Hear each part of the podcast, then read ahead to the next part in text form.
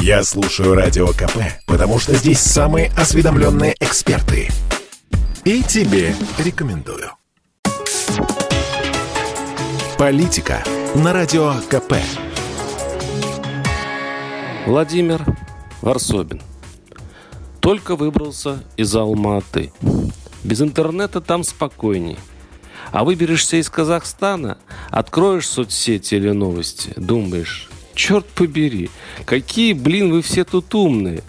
Тьму казаховедов, вчера те же самые люди, отлично разбирались в Украине, позавчера в Белоруссии, уверенно рассуждающих об исламском, натовском, киргизском или еще каком-нибудь следе. И думаешь, видимо, есть такой закон природы. Чем ближе ты к событию, тем лучше ты знаешь детали, тем тяжелее сделать вывод, что это было. Тебя раз десять не получившего камнем по башке, не подстреленного шальной пулей, одолевают сомнения. Вот, например, видел ли я исламистов? Да, были среди сбунтовавшихся люди с бородками, но скорее единицы, не бросающиеся в глаза натуральная пропорция верующих в мусульманской стране. Они могли быть одной из действующих сил? Могли. Как-то протестующие угнали пожарную машину, и через ее громкоговоритель кто-то из проповедников обратился к людям. Но это была уже конечная фаза протеста. На площади оставалось лишь около ста безоружных человек с лозунгами «Мирный митинг». А погромщикам было не до религии. Они были во власти смертного греха – они выносили дьюти-фри в аэропорту, весело грабили торговые центры, угоняли машины, ну то есть были похожи не на воинов Аллаха, а на обыкновенных разбойников, сопровождающих на Востоке любой политический движ. Забавно, что неуклюжая казахская пропаганда, взявшаяся было искать истоки революции среди ваххабитов, вредит этой версии. У нее при задержании очередной банды изымается оружие и фантастическое количество алкоголя. Была ли координация протестующих?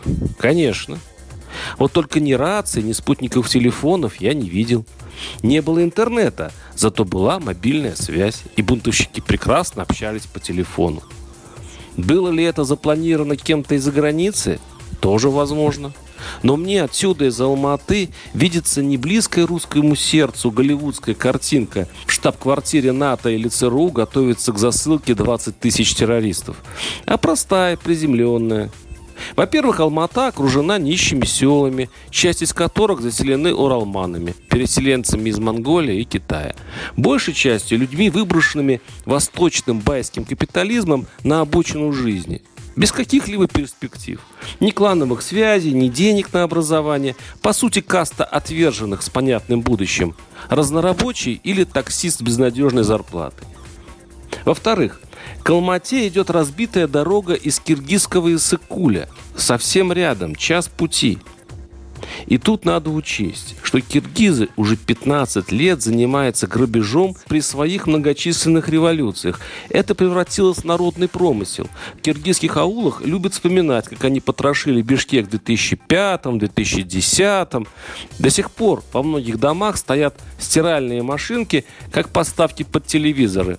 В аулах нет водопровода. Поэтому возможность ограбить богатую соседнюю Алмату киргизы воспользовались мгновенно. И уверен, часть из них давно переправились обратно с награбленным и с любопытством теперь слушают новости об организации беспорядков из-за рубежа. Если кто и попытался организовать казахскую революцию, так это тот, кто отдал Алмату на разграбление. И у меня есть мысли на этот счет, но об этом я расскажу, наверное, завтра. Владимир Варсобин, YouTube канал, Telegram канал. Подписывайтесь.